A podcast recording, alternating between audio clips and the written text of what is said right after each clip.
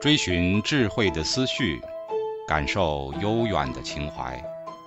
家常读书时刻。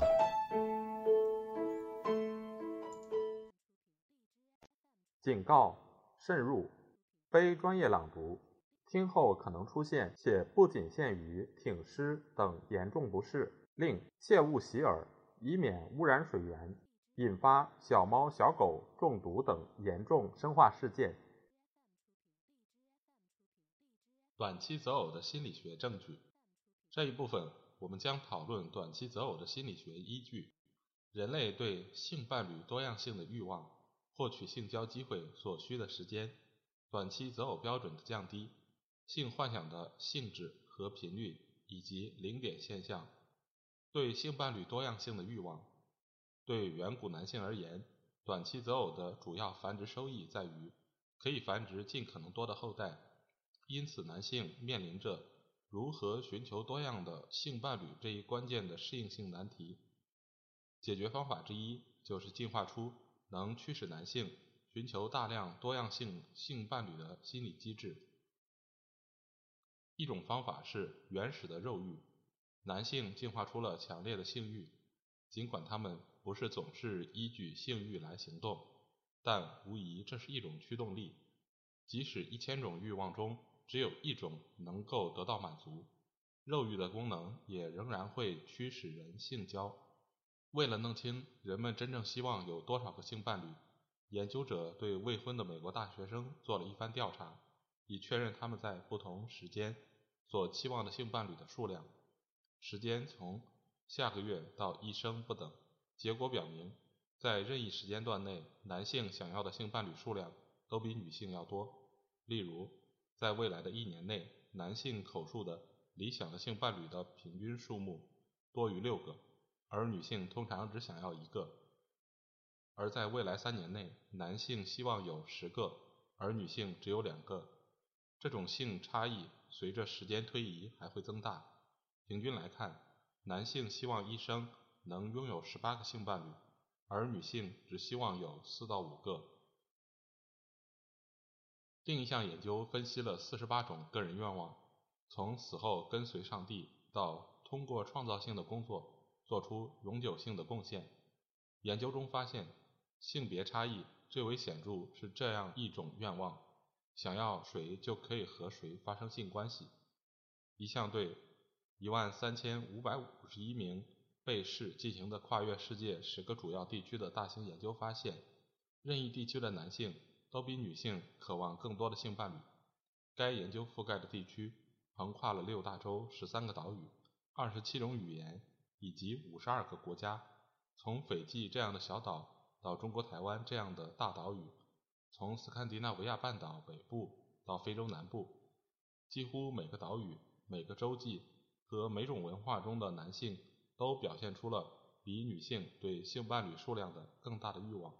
获取性交机会所需的时间，猎取多个短期性伴侣的另一种心理上的解决方法是减少从见到某一异性到发生性关系所需的时间。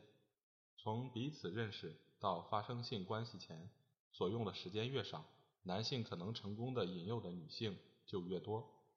择偶过程中花费大量时间。必然会影响伴侣的数目。在一项研究中，假设和一个不错的异性相识只有一小时、一天、一个星期、一个月、半年、一年、两年或五年，要求大学男生、女生评价不同时间间隔下同意发生性关系的可能性。男生、女生都回答说，他们最有可能在认识五年后。才会和那个异性发生性关系。然而，在更短的时间间隔内，男性还是比女性更有可能发生性关系。假如只认识一个星期，男性通常会接受对方的性请求，而女性恰好相反，他们不可能只认识一个星期就委身于人。即使是只认识一个小时，男性也会稍微倾向于考虑性交。而且没有很大的厌恶情绪，而对于大部分女性，只认识一个小时就发生性关系是完全不可能的。在男性的欲望中，他们倾向于在猎取性伴侣前只花费少量的时间，因为这有助于他们获取多个性伴侣。男性在很短时间的交往后就同意性交的倾向，还在美国不同区域和不同年龄层得到了反复的验证。进化心理学家在研究发生随意性关系的意愿时，得到了类似的结果。根据包括性魅力水平、个性以及行为在内的不同特征，分出不同的情况。他们研究了不同情况下的结果，结论得出，在所有的情况下，男性都比女性表现出更大的发生性关系的意愿，而且男性。发生随意性关系时会降低标准。此外，一项包含五个实验的研究得出，在短期择偶背景下，男性远比女性更青睐那些拥有更容易发生性关系特征的异性。短期择偶标准的降低，另一种猎取更多性伴侣的心理手段，是男性对短期配偶标准的降低。更高的要求。诸如年龄、智慧、个性以及婚姻的状况等方面的高标准，会把大部分异性排除在外，而放松标准就能获得更多候选性伴侣。大学生提供了在短期择偶与长期择偶中可接受的伴侣的年龄最小值和最大值。在选择短期性伴侣时，大学男生选择的年龄范围。比女性要宽四年，男生可接受十六岁到二十八岁的女性，而女生可接受的异性是十八到二十六岁。而对于年龄范围是十七到二十五岁的长期择偶，上述标准并不适用。不单是年龄，在其他许多方面，男性都降低了标准。研究发现，男性对短期配偶的六十七种品质中的五十一种。都降低了标准。对于随意的性伴侣，有魅力、健康、受教育程度、慷慨、诚实、独立、善良、理智、忠诚、有幽默感、友善、富有、有责任心、自然、有合作精神以及情绪稳定这些标准尺度，显然都放得更低。男性为了猎取更多的性伴侣而放松了。对众多品质的要求标准。然而，降低标准并非意味着没有标准。事实上，放宽标准只是男性猎取更多性伴侣的策略之一。与长期择偶策略相比，男性在选择短期性伴侣时，不愿意选择一本正经、行为保守、性欲冷淡的女性。还有一个不同点在于，短期择偶时更看重对方的性经验。因为男性认为经验丰富的女性比没有经验的女性更容易接近，行为放荡、性欲较强、经验丰富的女性，也许暗示着她们可以在更短的时间内和男性产生性接触。相比之下，一本正经和性欲冷淡则暗示着难以接近，不利于男性的短期择偶策略的实施。男性在短期择偶时。所放松的标准还包含对承诺的需求。长期择偶时，男性选择婚配对象时，对承诺的重视程度为正二点一七，而在短暂性关系中，男性却排斥要求承诺的女性，此时重视程度为负一点四零。这些研究成果都支持了男性短期择偶的投资最小化的假设。性关系后的承诺最小化，男性还有一种使得短期择偶顺利进行的可能的适应器。进化心理学家近期发现了该假设的证据：一夜风流之后快速的情绪转变。性伴侣较多的男性都曾有过这种经验：一夜风流之后，伴侣的性魅力就突然消失，情绪体验急转直下，而性经验较少的人。不论男女都不会有这种感觉。假如研究继续验证这种吸引力效应，就能进一步支持男性有使短期择偶异化的心理机制的假设。在这种机制的驱使下，男性一夜风流之后，能够迅速和对象分手，以便使投资最小化。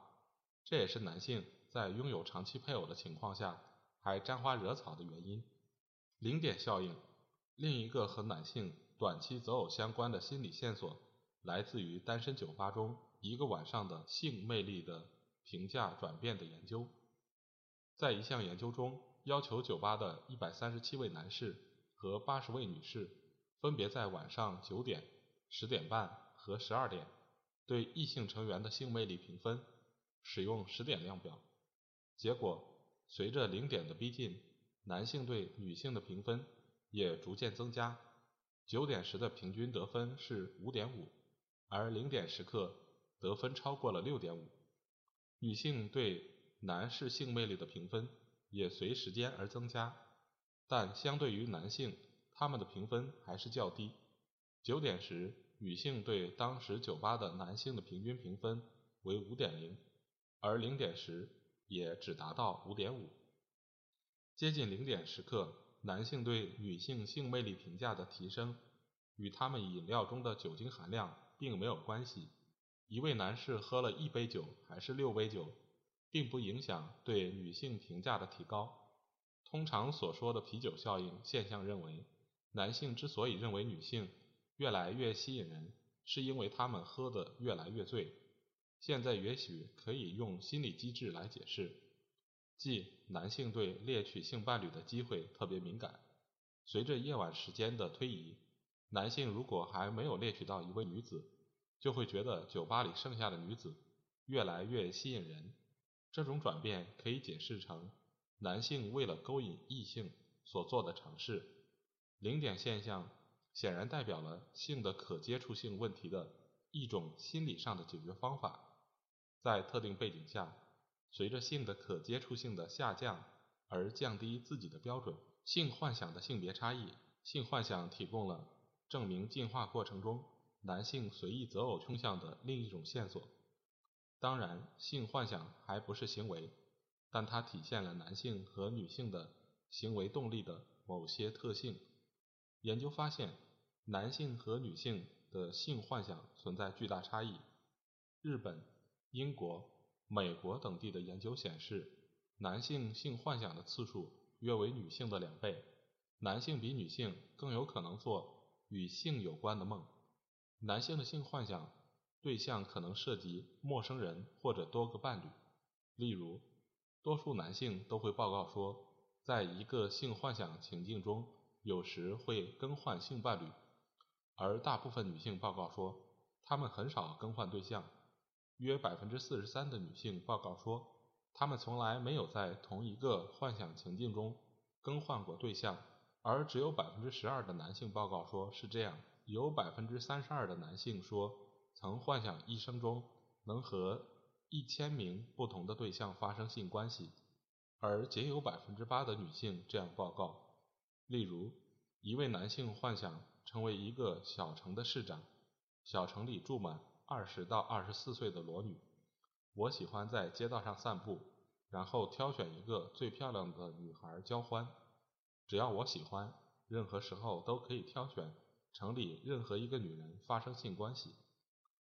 性伴侣数量之多和内容奇特是男性性幻想的两个重要特征。男性通常不带情感地观察女性的身体部位和性感带，他们的性幻想也通常是视觉性的，关于光滑的皮肤和活动的身体部位。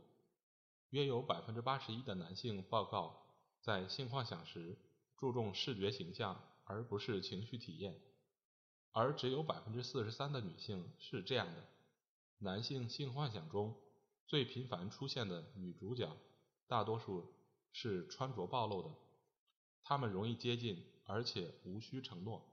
如进化心理学家所观察的，男性性幻想的最大特点就是其中的性只是充满肉欲的，可充分满足身体的需要，没有其他阻碍物。情绪装饰和复杂的情节，也无需卖弄风情，甚至省略了求爱过程和性前戏。这些幻想刚好和男性对多样性伴侣的欲望相一致。相比之下，女性的性幻想对象通常是自己熟悉的伴侣。百分之五十九的美国女性报告说，她们的性幻想对象一般集中于已有过关系的男性，而只有百分之二十八的美国男性这样报告。对女性来说，情绪和个性很重要。百分之五十一的女性报告说，他们非常注重性幻想对象的个性和情绪特征，而只有百分之十六的男性是这样的。百分之五十七的女性和仅有的百分之十九的男性更注重情绪体验，而不是视觉形象。正如一名女性所说：“我会常常幻想和我的爱人在一起，有时我会被这种排山倒海的想念紧紧地缠绕。”女性在性幻想中更注重对方的温柔、浪漫以及个人投入程度，她们不会过分注重视觉形象。而更看重对方如何对待自己。短期择偶的行为证据、生理学和心理学上的证据都充分表明，在人类历史中，男性已经有很长一段时间利用短期择偶策略来猎取更多的女性。这一部分我们将进一步列举男性比女性更多的采用短期择偶的跨文化的行为依据。外遇，在多数文化中，男性都比女性。更有可能发生婚外性关系。例如，金赛性学研究中心估计约百分之五十的男性经历过外遇，而只有百分之二十六的女性有婚外性行为。一些研究认为，男女差异也许并没有这么大。一项对八千名已婚男性和女性的研究发现，百分之四十的男性和百分之三十六的女性报告说，至少有过一次出轨。海地性学报告认为，约有百分之七十五的男性和百分之七十的女性有过出轨。不过，据说该研究的样本不具有代表性。对九百八十二名男性和一千零四十四名女性的调查提供了更具代表性的样本，得出的数据是男性是百分之四十一，女性是百分之十八。尽管各个报告说法不一，而且实际的男女差异可能更低。但是，所有研究都发现，两性在外遇的次数与频率方面都存在差异。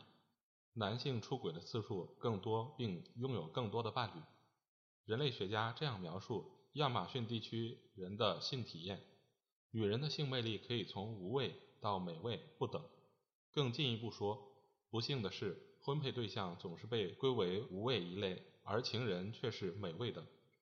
金赛对此做出了最好的总结。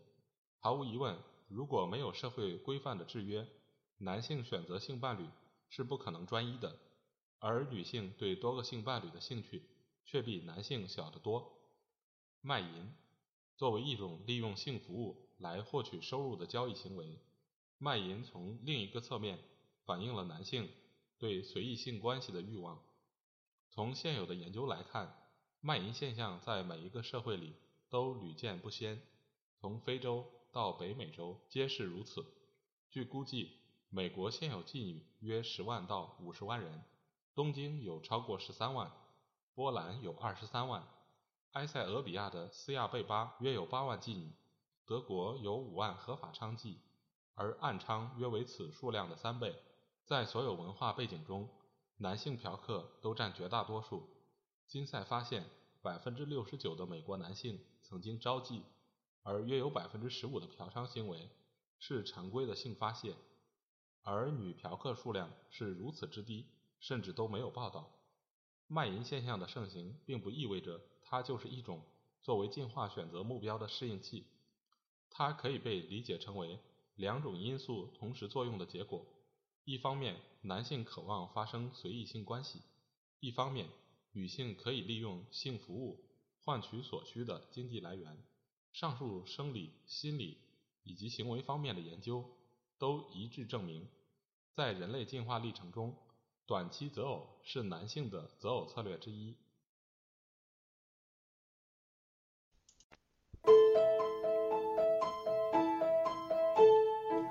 家常读书制作，感谢您的收听。